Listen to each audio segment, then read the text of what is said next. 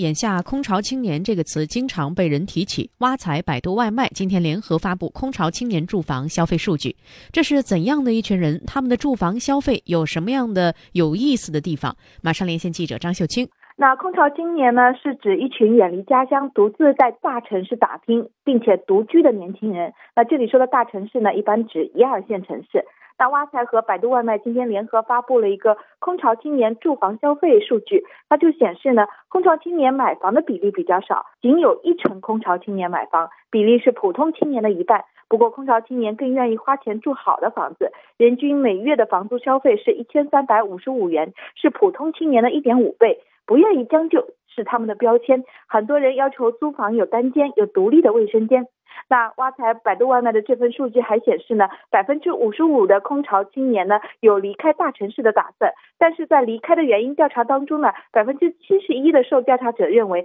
亲朋好友不在身边是导致他们离开大城市的主要原因，仅有百分之四十的受调查者认为房价压力大是主要原因，这与北上广的这个房价压垮年轻人的论断呢出入较大。